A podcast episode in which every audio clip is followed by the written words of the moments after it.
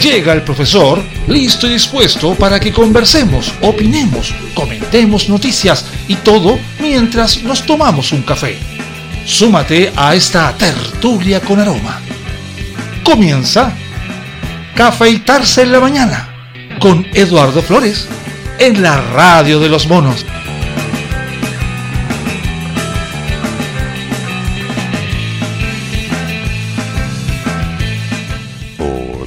Días. ¿Cómo amanecieron en esta lluviosa situación en Santiago?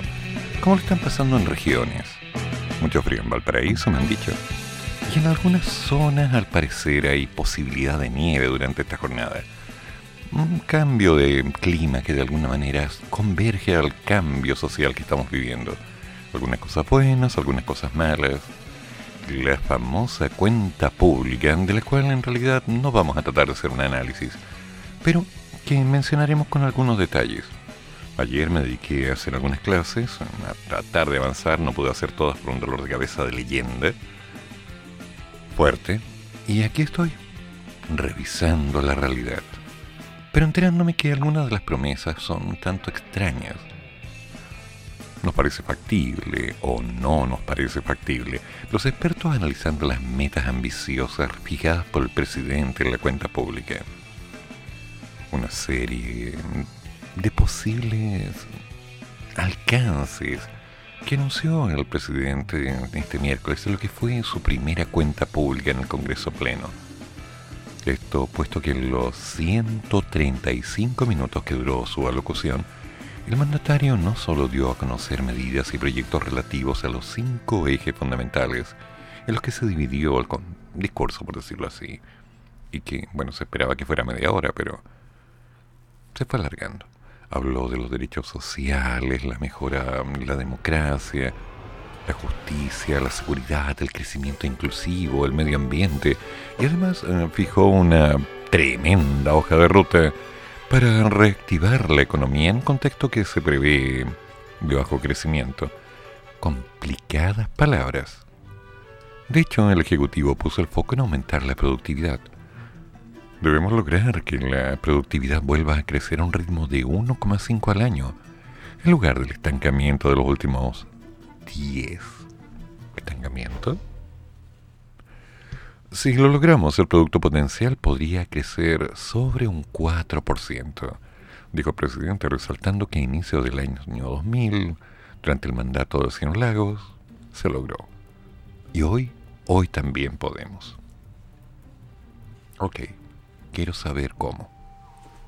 Pero lo cierto es que la productividad en Chile ha tenido alguna baja en los últimos años, y si bien el último informe de la Comisión Nacional de Productividad reveló que el país logró aumentar su rendimiento en el 2021, dejando atrás esos datos negativos del 2019 y 2020, lo cierto es que lo anterior fue consecuencia de la reactivación impulsada por los apoyos sociales para enfrentar la pandemia los retiros previsionales y por supuesto la flexibilización de las condiciones sanitarias. En ese sentido, el presidente resaltó la necesidad de recuperar la inversión, no solo como una fuente de ampliación de la capacidad productiva, sino que también como un vehículo del progreso tecnológico, de la innovación, de la aplicación del conocimiento para lo cual se requeriría, según detalló, reducir la incertidumbre y generar buenas condiciones financieras. Temas que fueron abordados por algunos expertos de los medios, quienes ven con cierto reparo la viabilidad de implementar estas metas en estos periodos álgidos que, bueno, tiene una tendencia política y social que está atravesando el país. Es el caso, por ejemplo, de Tomás Izquierdo, economista y gerente general de Gemini Consultors, quien mencionó lo encuentro un desafío atractivo, pero me cuesta creer que sea factible. Si los ejecutivos tienen una mirada es por algo, ¿no? Hay algunos objetivos que son, por ejemplo, volver a crecer. Hay que atacar más bien los temas de fondo. Y uno de ellos es despejar la incertidumbre y generar una sensación de estabilidad en el marco regulatorio en general el cual afecta a la economía y a cada una de sus industrias. Eso es esencial. Todo esto para echar a andar la inversión. Sin embargo, hay que ser claro, sin inversión no hay crecimiento. Y de hecho se proyecta que este año caiga, y por supuesto el próximo, según el propio Banco Central. Entonces podemos tener buenas intenciones, buenas palabras, pero ¿cómo las sostenemos? ¿Cómo se las van a arreglar para, digamos, darle fondos a los cheques que utilizaron en boca en boca para empezar a lanzar y ofrecer? Chile está en una crisis política, en una crisis de gobernanza. Hace un rato largo y ha significado que la agenda de los últimos gobiernos, en parte significativa, se ha quedado acotada. No han podido avanzar porque el Parlamento no les ha dado su apoyo y han quedado otras reformas que son clave, que son fundamentales y que tienen un consenso político y que por problemas políticos no han logrado salir adelante. Quizás el caso más emblemático es la reforma del sistema de pensiones. Mm. No entiendo muy bien, pero algo me hace pensar que esta reforma es como el caballito de batalla, ¿no? Sí, cuando hay que hacer algo, tiremos la reforma y aparece un comentario, la reforma. No es que están haciendo algo, no están haciendo la reforma. ¿Se han fijado? Por lo mismo, señaló que la clave está en partir despejando los temas más apremiantes en el ámbito de la crisis política y de la gobernanza que estamos viviendo. Y luego, lograr que el sistema político logre acuerdos, consensos, para avanzar en una agenda que técnicamente se conoce. Pero por algunos. Una postura que comparte Sergio Lehmann, el economista jefe de BCI Estudios, que manifestó que bajo el actual escenario no están las condiciones para lograr estas metas y que además se requiere de tiempo y una mirada a largo plazo. No parece factible, al menos por ahora, y más bien estamos apuntando en términos económicos a un crecimiento potencial algo bajo, un 2%. Lo que señala el presidente es una hermosa y legítima aspiración, pero exige de consensos y acuerdos transversales, miradas amplias, cuestiones que hace tiempo no se ven. Y si bien dijo estar de acuerdo con la urgencia de recuperar la inversión, sostuvo que para ello se requiere la incertidumbre, entregar señales que incentiven nuevas inversiones, que se faciliten los procesos de evaluación y aprobación de los proyectos, una tasa de inversión a nivel nacional que se ha reducido en los últimos años y, bueno, insisto en esto, está afectando el crecimiento a largo plazo de la economía. Por ahora no se ven señales en esta dirección, más aún cuando la propuesta constitucional más bien está generando incertezas y abre dudas políticas, jurídicas en materias clave.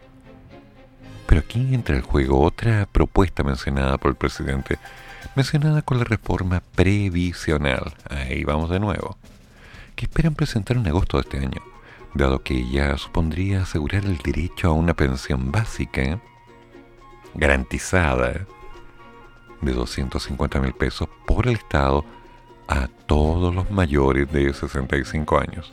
Me comprometo a que con esta reforma en régimen cada habitante de nuestra patria de 65 más años tendrá derecho a una pensión garantizada por el Estado de 250 mil pesos. Sobre esto, el economista y académico de la Universidad del Desarrollo, Felipe Berger, expresó que cualquier reforma previsional que de alguna manera pretenda entregar pensiones garantizadas implica tremendos gastos fiscales y en ese sentido, en el marco de la hacienda pública, se observa una serie de, digamos, mermas, déficit fiscales, niveles de deuda constantes. Son importantes. Hay que ser consistente con mantener los equilibrios fiscales. Por esta razón, lo más probable es que los recursos que ellos esperan que se recauden por la reforma tributaria que se estaría presentando en las próximas semanas, toda vez que esta reforma lo que pretende es incrementar la recaudación. Lo que sí, advirtió que cuando se observan incrementos en los impuestos, esto suele generar efectos negativos sobre la actividad y también genera fugas masivas o una disminución masiva de lo que es la inversión. Por lo tanto, hay que tener cuidado de mantener los equilibrios queriendo aumentar la recaudación para poder financiar de alguna manera estas políticas públicas. En cuanto a temas de productividad, te aseguro que incrementar la productividad al 1.5 es una meta bastante difícil, dado que al revisar los últimos datos se ha visto que hay una disminución por la productividad, esto es que los trabajadores somos menos productivos. Hay un desafío bastante importante y ese desafío tiene relación con que se deben generar, como decía, una serie de políticas que flexibilicen los mercados en vez de rigidizarlos en esta óptica, el revisar los contenidos de la cuenta pública, así como del programa del presidente, no se observan aún medidas concretas que vayan en aras de dar esta flexibilidad a los mercados y por lo tanto mejorar la productividad. Yo no creo que sea posible, por lo menos no en el corto plazo, a menos que efectivamente se observen medidas concretas que vayan en esa dirección. No sé, hay algo aquí que no me cuadra. Hay varias promesas, hay buenas intenciones, hay una arenga. Actualmente se dice que lo urgente es lo político, despejar la incertidumbre, de manera que el país vuelva a tener una cierta gobernanza. Bueno, ahora hay que definir las reglas del juego. Hay que tratar de que sean lo más regulables dentro del ámbito económico. Y bueno, también hay que abocarse, ¿no? A estos procesos de inversión de conocimiento en investigación y desarrollo en la educación. Vamos a ver. Bon, Bon Jovi.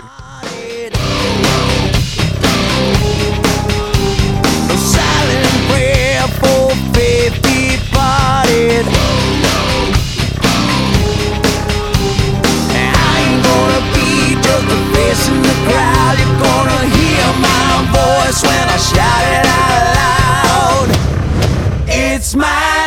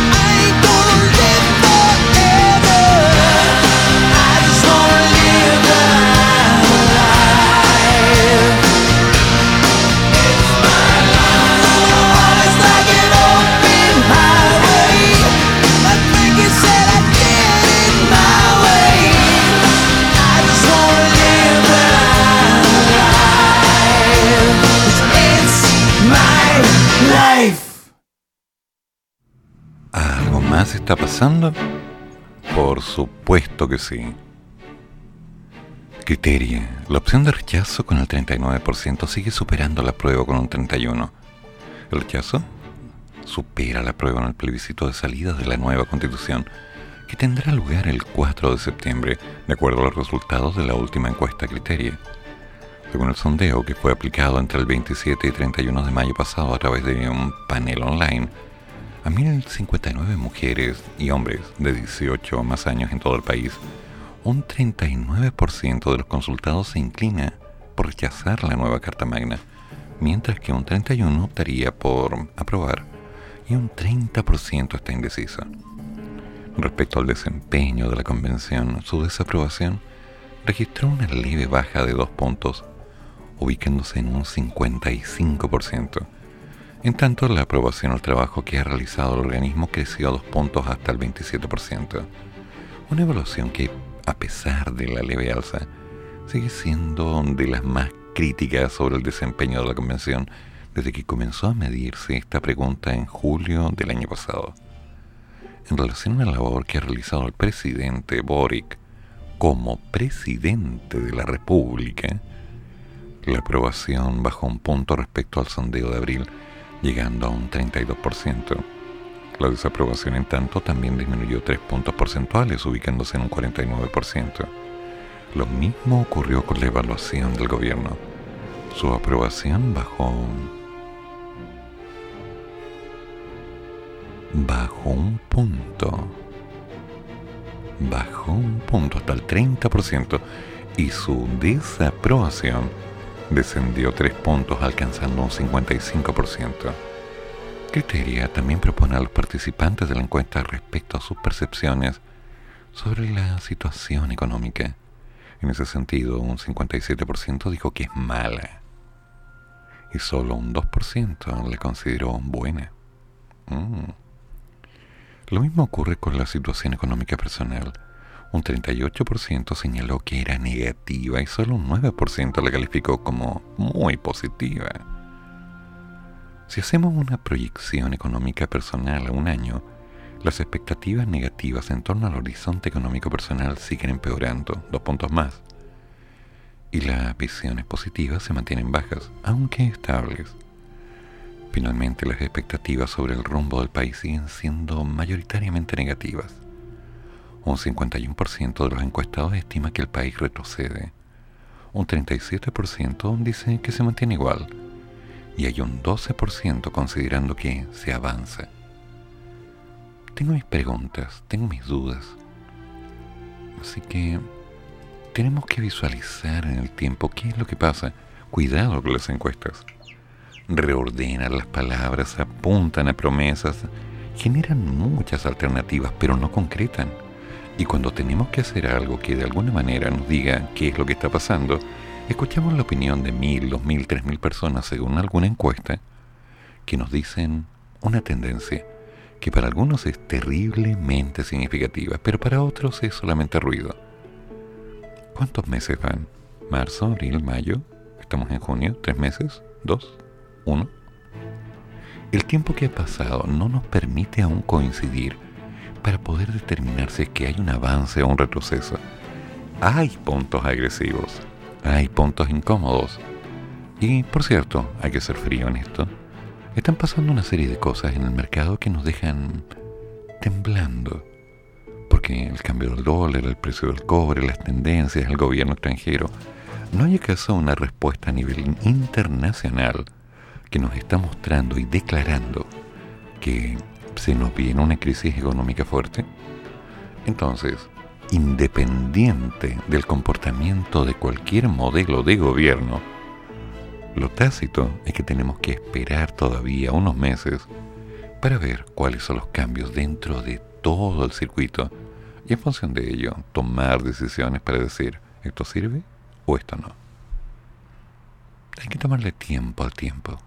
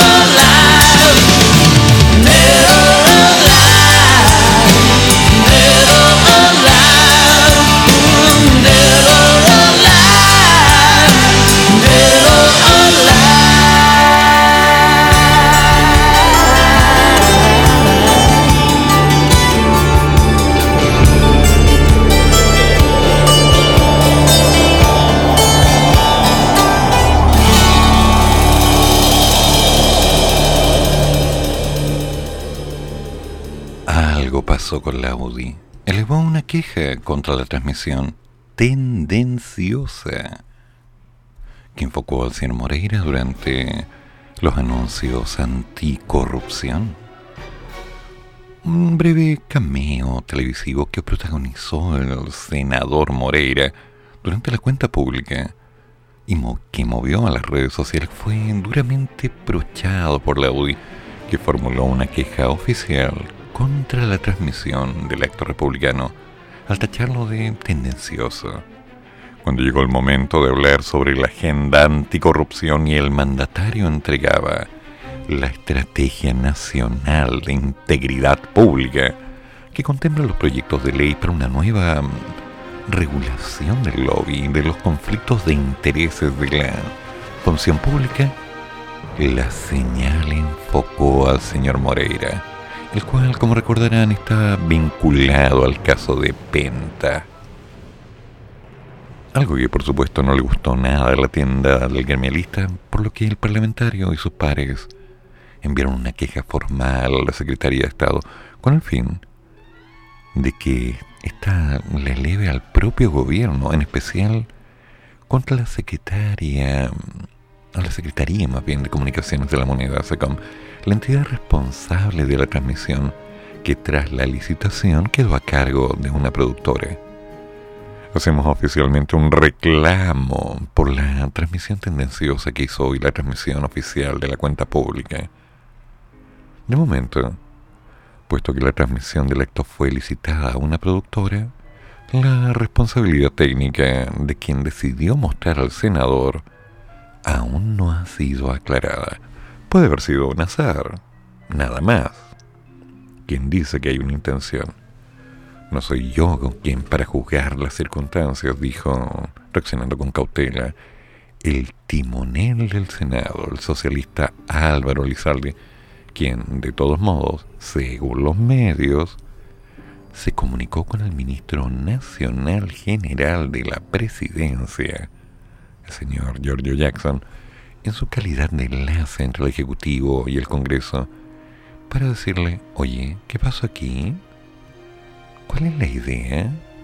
¿Están persiguiendo a Señor Moreira? ¿Lo están tratando de exponer por algo? ¿Fue un error o algo malintencionado? Esto estuvo feo. Hay que evitar este tipo de cosas.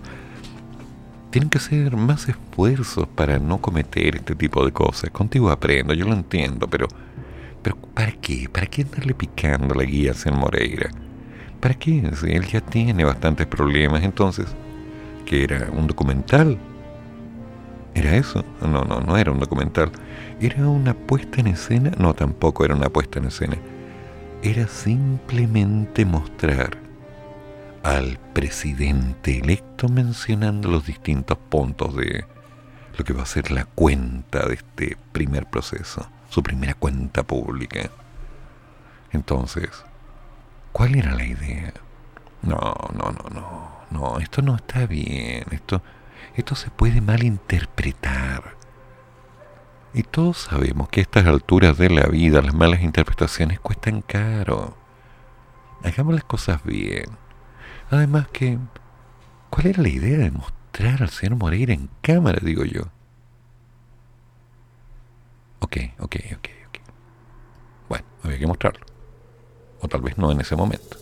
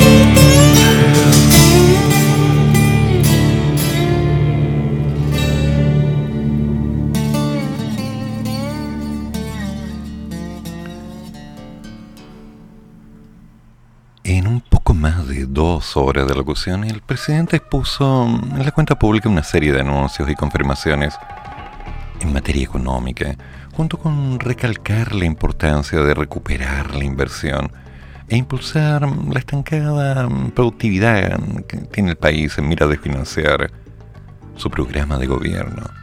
En primer lugar, en cuanto al proyecto de la reforma tributaria, reafirmó que este ingresará al Congreso durante el mes de junio. Esta reforma buscará generar mayores recursos para cumplir con nuestros compromisos con el país, así para estructurar un sistema tributario más justo y transparente. Ok. El país no puede esperar y todos tenemos que estar a la altura de las circunstancias. Ahí bien bajito. No podemos dejar que algunos contribuyentes sigan eludiendo sus obligaciones tributarias, mientras que millones de chilenos pasan los años en listas de espera para una intervención médica, para acceder a una vivienda o para conseguir una pensión digna. A ver, yo tengo que volver a aclarar este concepto. Las pensiones nunca van a ser dignas. Las personas son las dignas, no las pensiones. Una, las pensiones tienen que ser cuantificablemente acordes a la realidad. Porque eso de ponerles dignidad es subjetivo. Por favor. Ahora, esto de que personas estén esperando durante años para una intervención médica. Sí, es una realidad. No me gusta. ¿Y qué pasa con el sistema dental? ¿Qué pasa con eso? ¿Qué es lo que está afectando cuánto? ¿Al 70% de la población nacional? ¿Por qué, ¿Por qué no se hace algo ahí? ¿Por qué no se menciona? Esto de para acceder a una vivienda. Bueno, ok, sí, para acceder a una vivienda, pero ¿bajo qué condiciones? Porque, perdóname, ¿eh? yo te lo voy a dejar un poquito explícito.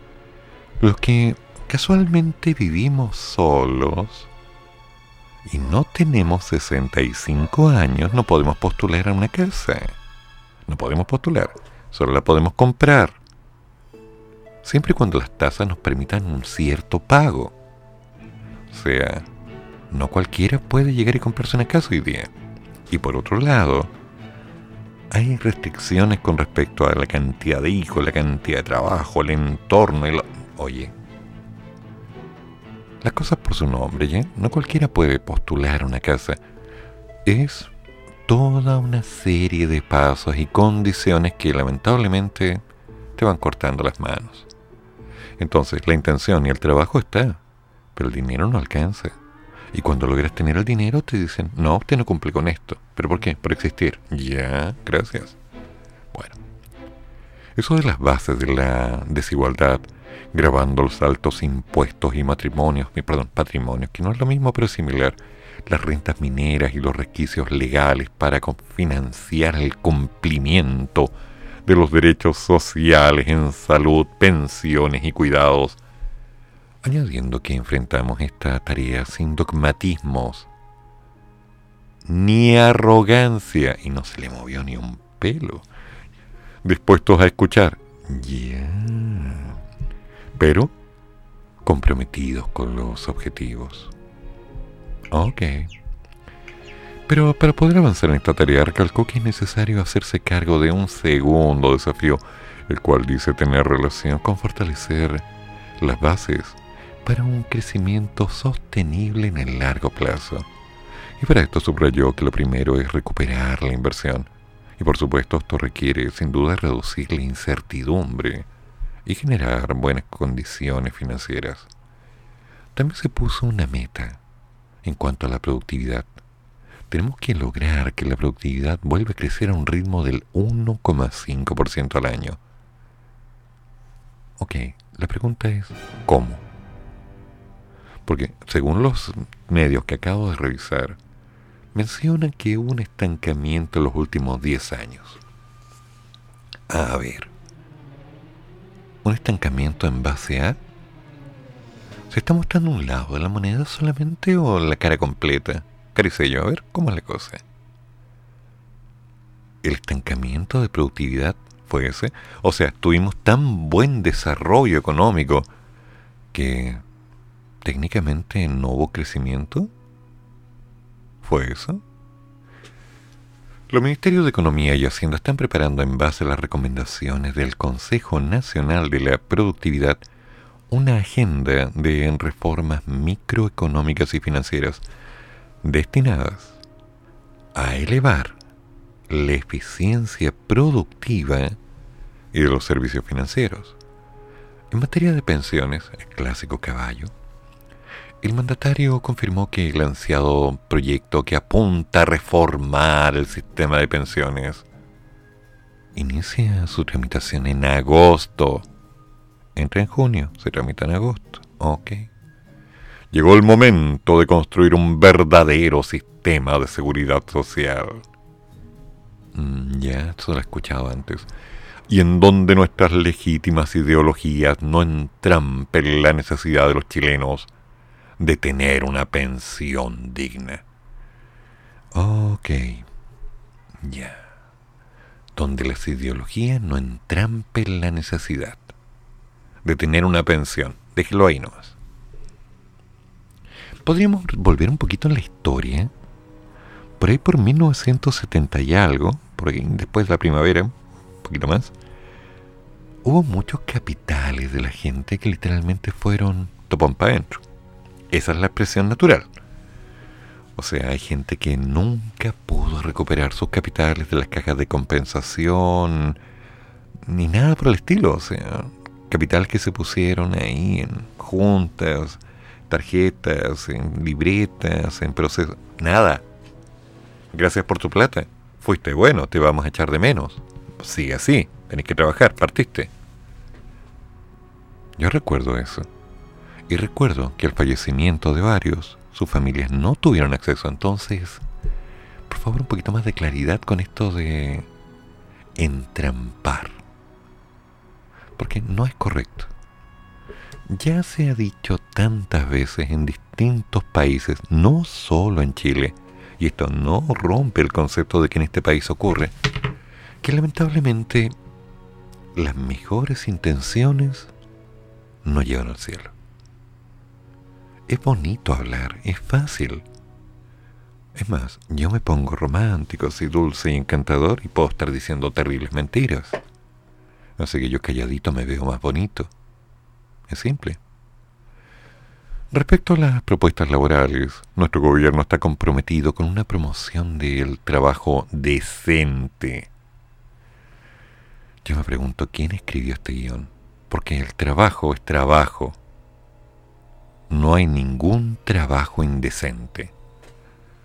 Algunos pilares de esta transformación son el proyecto de la reforma previsional, el aumento del salario mínimo y la reducción de la jornada laboral.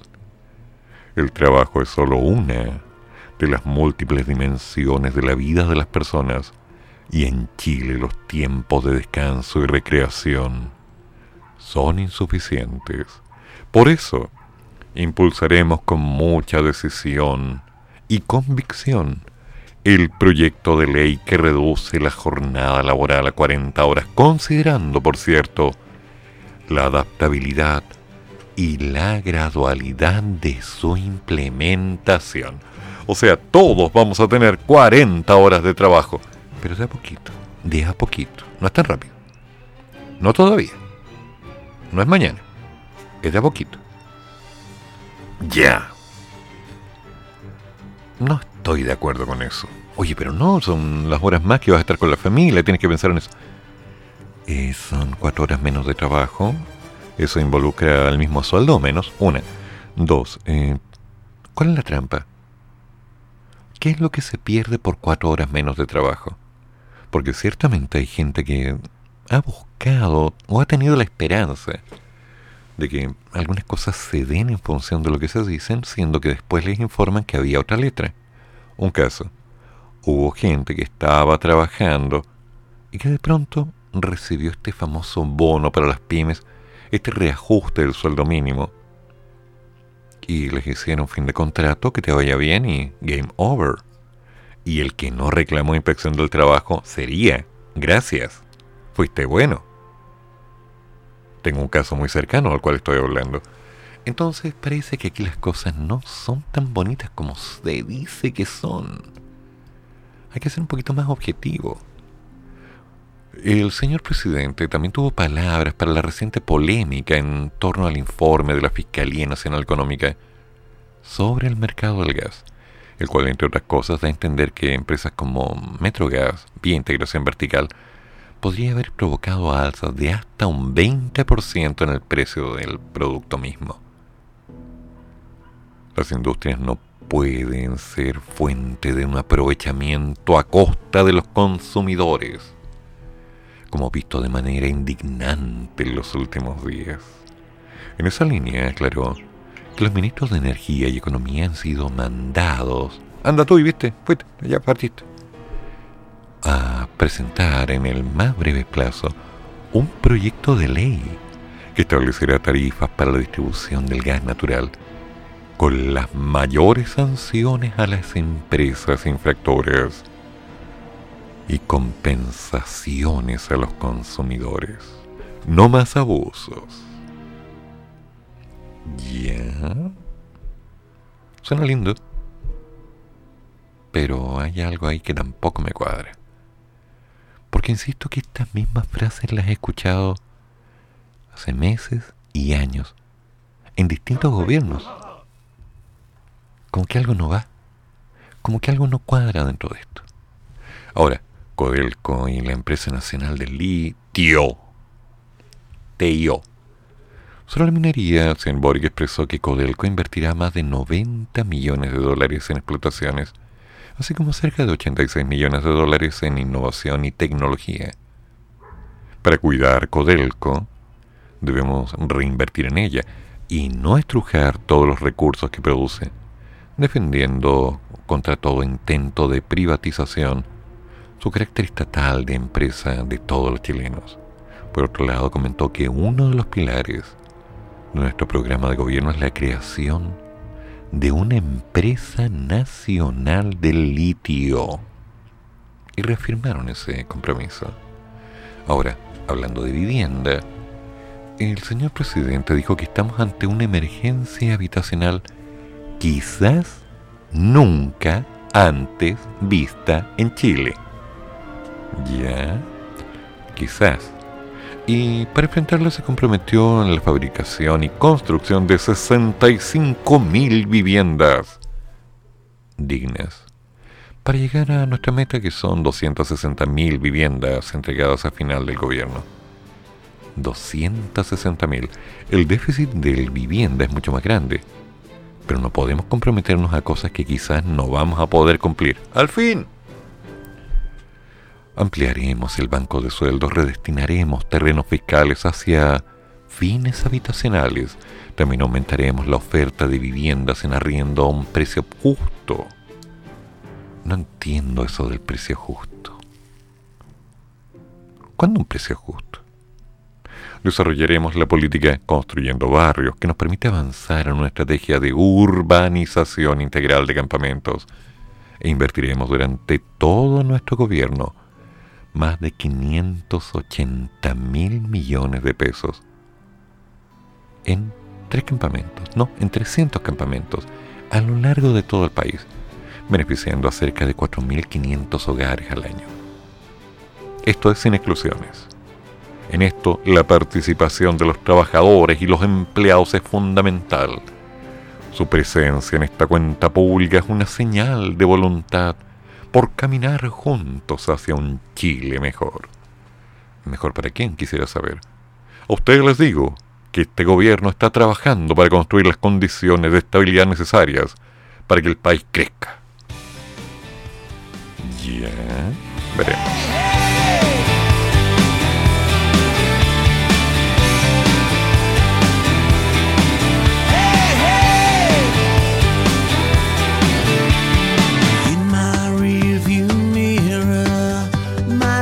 these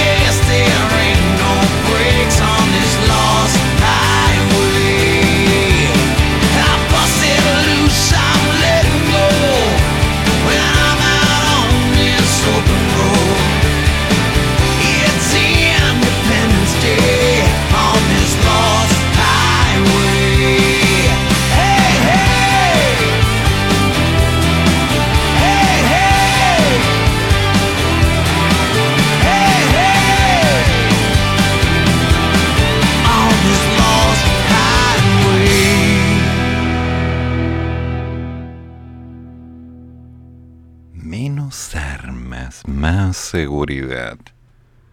No sé. Ah, Si el problema no está en que la gente tenga armas, el problema es que mucha gente tiene armas. Y mucha gente que no es muy buena gente tiene armas. Y las consiguen así. Uy, tiene un arma. Mira, tiene una Glock. Tiene una Taurus. Tiene una de fogueo. Tiene un juguete. Está arreglado, está modificado. Tiene una onda, tiene una piedra, tiene un arco. Uy, tiene una pluma, tiene una espada, ¿no? Tiene, sabe escribir, qué peligroso. Hay una serie de anuncios dados en la cuenta pública, pero la pregunta es cómo regulan los otros países de Sudamérica la tenencia de armas. No es tan simple. En Argentina, por ejemplo, está reglamentada la Ley de Armas y Explosivos 20.429 bajo la fiscalización de la Agencia Nacional de Materiales Contratados. Estamos hablando de una regulación de armas de guerra, pólvoras, explosivos y afines, y armas de uso civil. Sobre estas últimas indican que solo mayores de 21 años podrán ser los titulares, luego de proporcionar un certificado médico, físico y mental, y complementar un curso de seguridad, además de validar los antecedentes.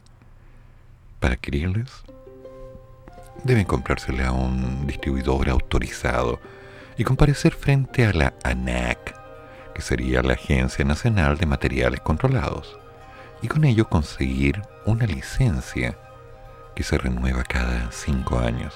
Eso es Argentina. En Bolivia está reglamentada por la Ley 400 sobre la Ley de Control de Armas de Fuego, municiones, explosivos y algunos otros materiales, bajo las dependencias de los ministerios del Gobierno y Defensa. Según su regulación, para tener, portar y usar un arma de fuego, hay que ser mayor de edad y contar con una licencia que dura tres años, la que se divide en cuatro categorías. Esto es, para fines deportivos, fines de caza y de colección, además de defensa.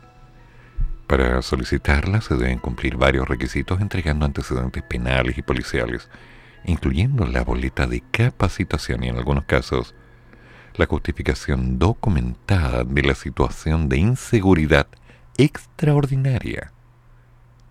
Y ojo, en Bolivia se pueden registrar hasta tres armas si son para defensa. En Brasil existe una ley que es la 9845, no, es la ley 10826 bajo el decreto 9845.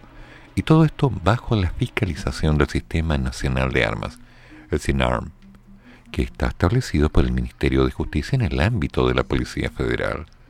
Según su regulación, para efectos de la adquisición de un arma de fuego de uso permitido y la expedición de un certificado que lo permita, se debe tener al menos 25 años de edad, dar pruebas de la integridad moral y la existencia de una investigación policial o un proceso penal, acreditar periódicamente la capacidad técnica para el manejo de estos aparatos y declarar que dispone de un lugar seguro para su almacenamiento.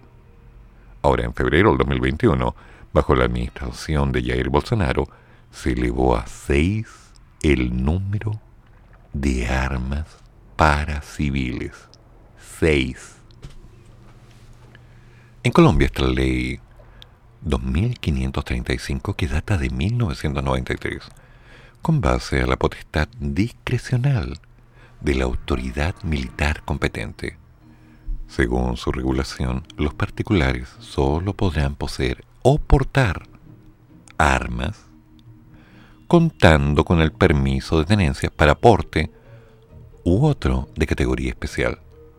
Para el primero solo se podrá autorizar la expedición de dos permisos por persona, pero con una vigencia máxima de 10 años, acreditando una serie de requisitos como el certificado médico de salud psicofísica, su certificado judicial justificando la necesidad de un arma para su seguridad y protección.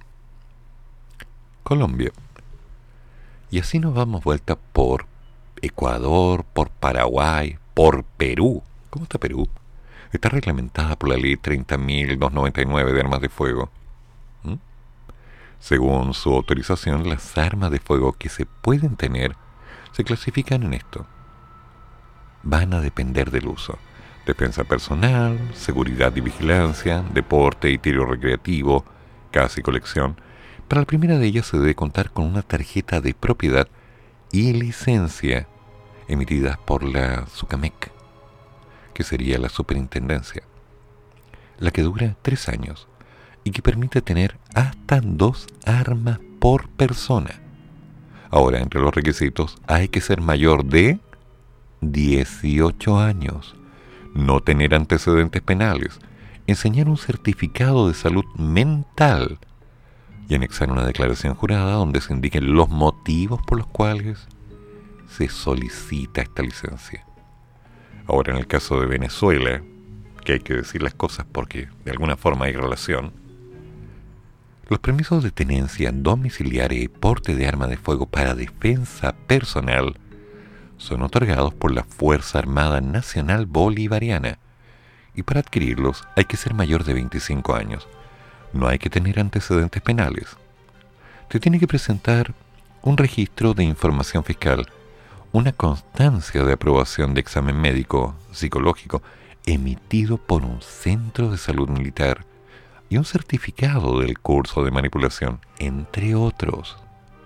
Aparte, se realiza una prueba balística del arma de fuego y se le debe obtener un seguro de responsabilidad civil ante terceros.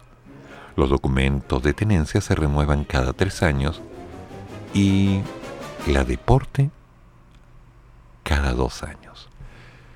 Entonces uno dice, ¿qué onda? ¿Cómo funciona esto? Porque en Chile, en Chile hay una regla que estaba funcionando, es legal. Tú te querías comprar una pistola y vas a buscar tu pistola, ves tu pistola, eliges la pistola y dices, quiero esa, ya perfecto.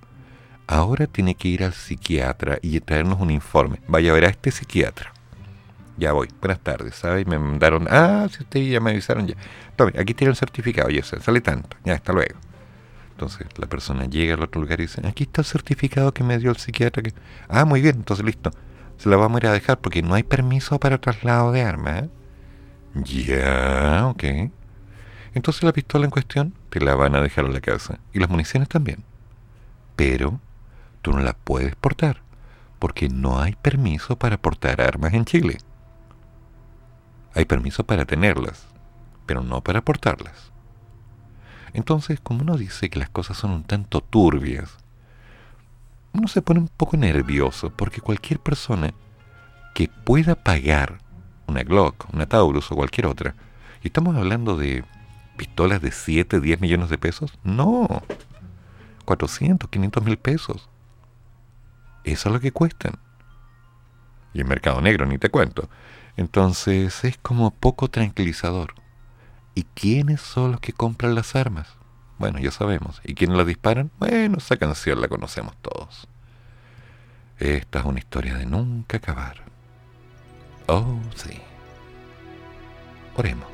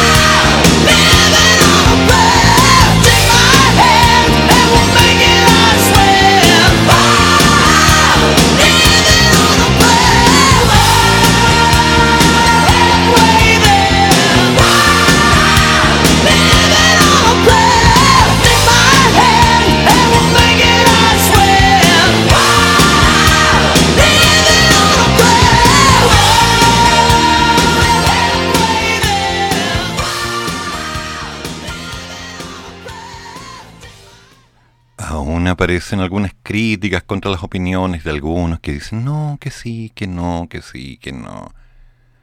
Pero tenemos que tener paciencia, no seamos malos. ¿Por qué le hacen esto a estos chicos? Si lo están intentando, están haciendo lo mejor que pueden.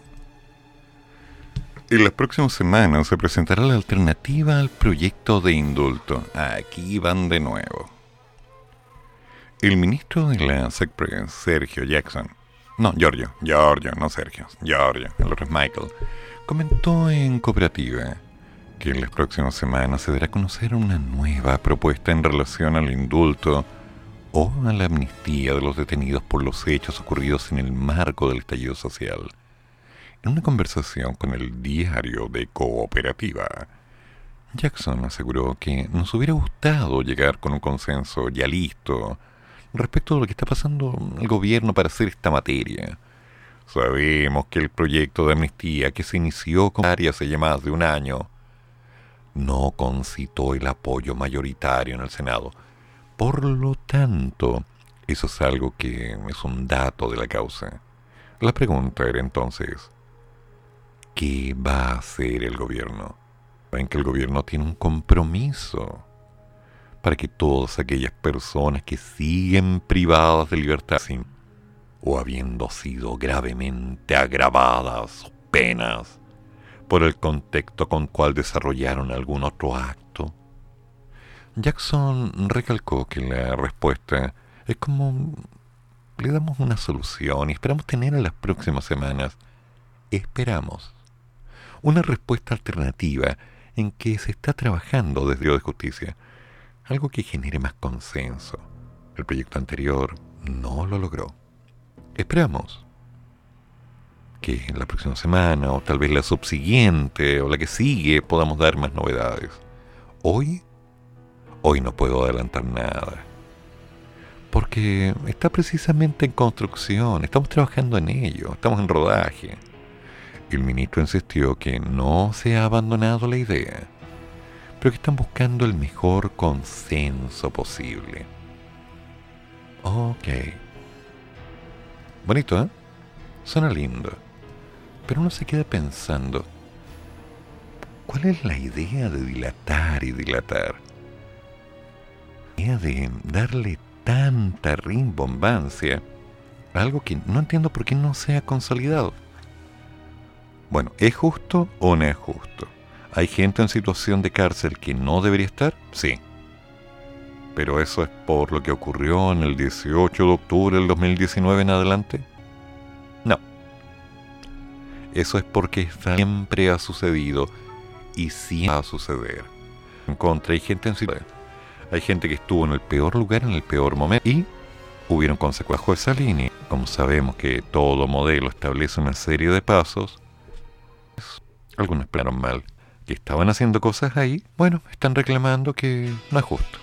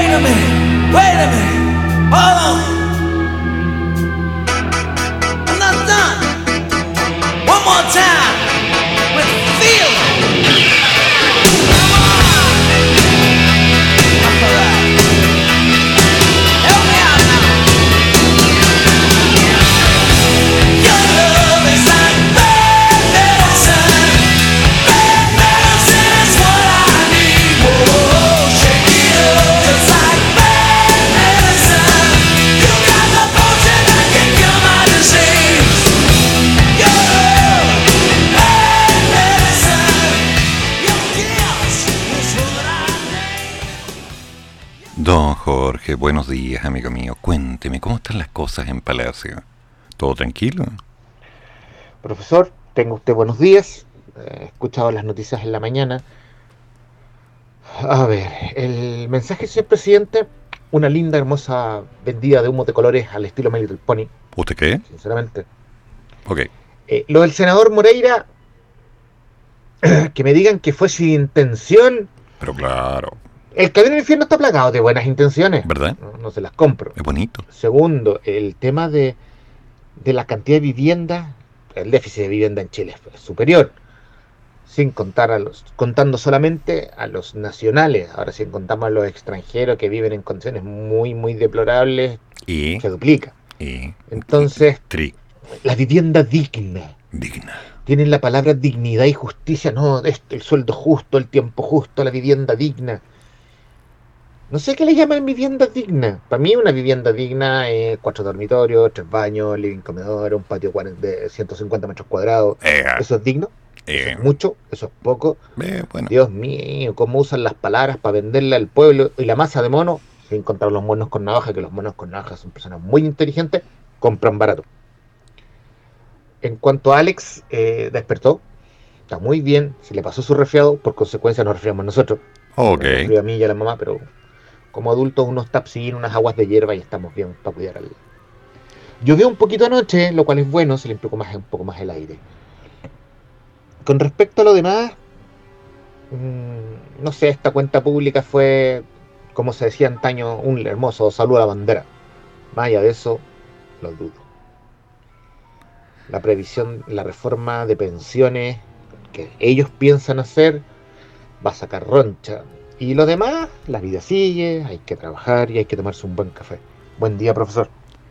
Es que, ¿sabe Jorge? Siendo completamente objetivo, la cuenta pública era necesaria. Difícilmente podemos considerar que sea lo correcto o que haya sido lo más adecuado, pero se tenía que hacer. Ahora, que la prensa y que los medios se hayan encargado, cosa que no es difícil, de focalizar ciertas frases, ciertos momentos, que Twitter haya tomado los errores de vocalización del presidente y de otros como un punto importante para hacer un meme, o el caso del señor Moreira, entre otros, es parte del show, es parte de lo que la gente está buscando para reírse un poco y tener a alguien a quien atacar. Mi opinión sobre el consenso es bastante clara. Se están haciendo muchas cosas, algunas buenas, algunas malas, algunas raras, como siempre, y algunas que están apuntando a tener algunos cambios. No sabemos todavía hacia dónde va, porque no hay transparencia, no hay una claridad de palabras. ¿Hay una buena intención? Tal vez. Pero ya lo has dicho tú, lo he dicho yo, lo dijo Dante en su libro, por ahí por el tercer círculo más o menos. Entonces, las buenas intenciones son una partida, un inicio, pero las cosas se tienen que concretar. Me preocupa el caso de la Araucanía, me preocupa el caso del norte con la inmigrancia, me preocupa lo que está pasando en Santiago, me preocupa el caos. ¿No fue ayer que después, a eso de las 7 de la tarde, hubo desórdenes en Alameda? Donde algunas tiendas como la TikTok simplemente fueron arrasadas. Eso debería acabar, pero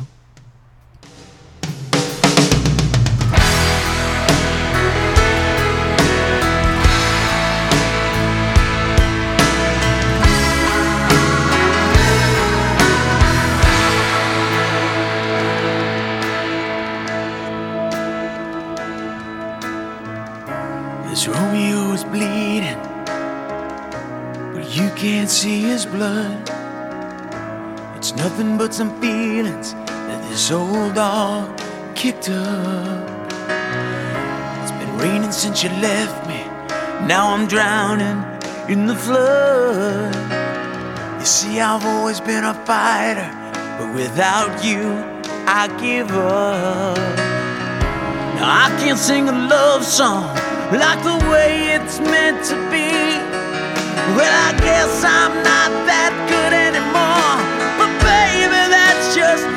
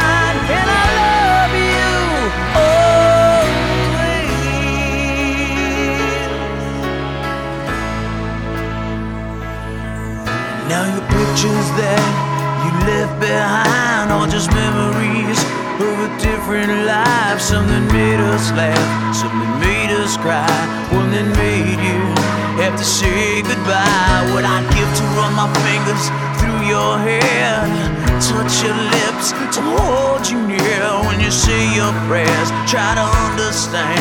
I've made mistakes, I'm just a man. When he holds you close, when he pulls you near, when he says the words you've been needing to hear, I wish I was him, Put those words are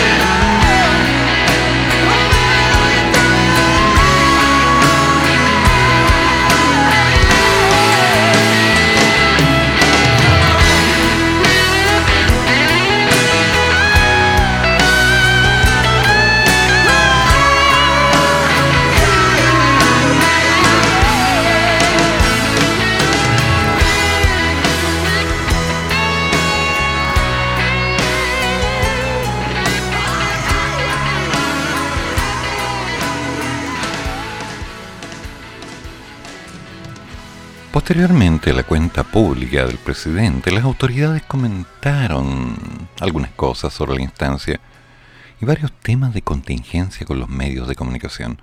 Uno de ellos, Mario Marcel. Y durante una entrevista con CNN, se le, curiosamente, consultó cuál sería su opción de voto para el plebiscito de salida en septiembre. Ahora, esto lo pilló de sorpresa.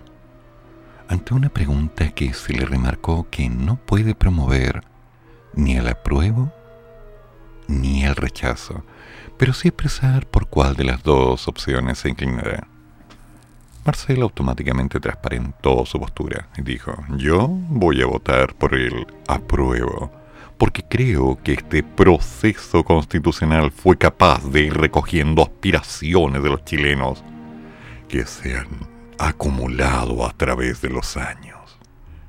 Después explicó que a su juicio en los temas económicos, gran parte de los nudos que estaban planteados se han ido resolviendo y muchas de las cosas que aún pueden quedar pendientes se podrían resolver con las normas transitorias. El jefe de las arcas fiscales complementó que para poder mirar la nueva constitución, uno no puede hacerlo sobre la base comparativa con la actual, y el debate en el país está muy marcado por esa característica. Por último, señaló que hay algunas diferencias entre la actual Carta Magna y el borrador de la eventual nueva constitución, cosas que son lógicas, pero este proceso se creó para hacer algo diferente.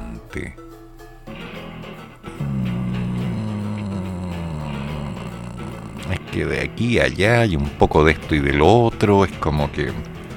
A ver, seamos claros. Si el Marcel no podía decir, no, si yo estoy por la prueba, no, yo estoy por el rechazo. Él no puede hacer eso, lamentablemente Ahora, como persona natural puede dar su punto de vista. Pero la pregunta es, ¿habrá sido esa su auténtica respuesta o habrá sido políticamente correcta? Curioso, ¿eh? Curioso.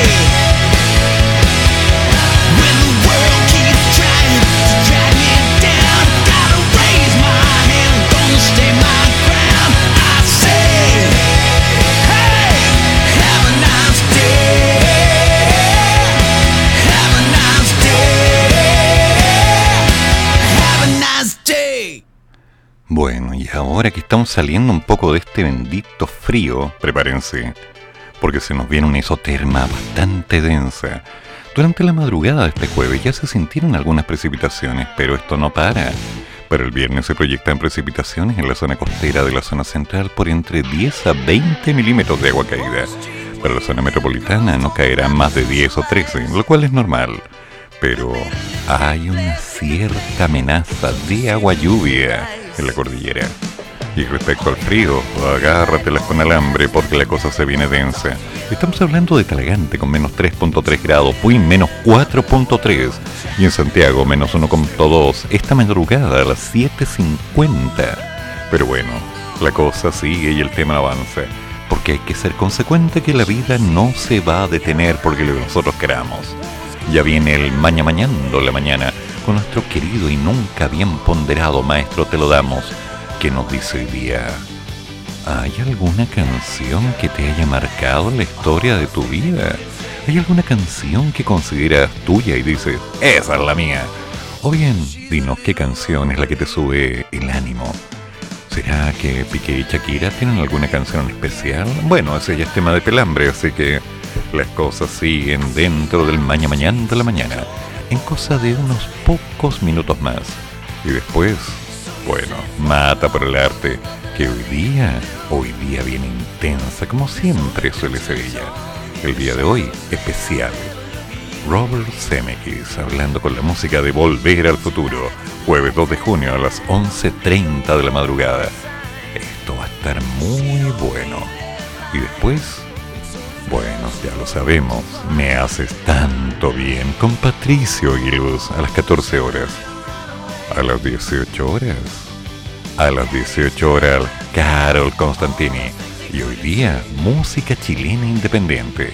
Carol conversó con Lola Ortega, vocalista del dúo chileno Modernico. Así que prepárense, porque esto no termina. Queda mucho por hacer sigan en la compañía, quédense con nosotros, ya viene el Maña Mañando.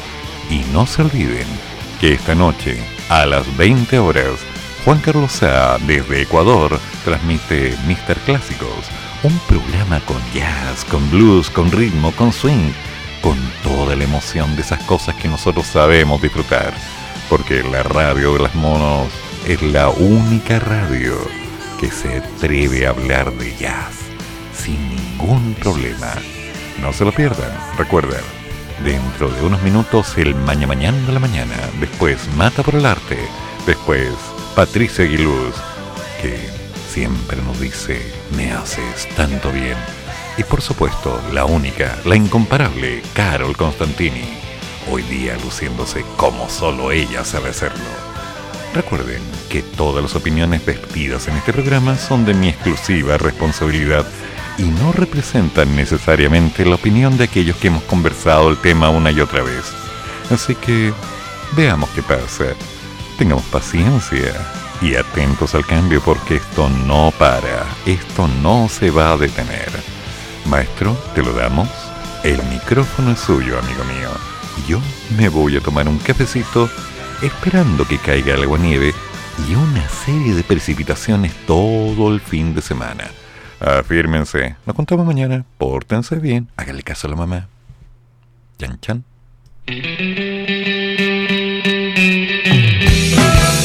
Termina el programa, pero sigue el café.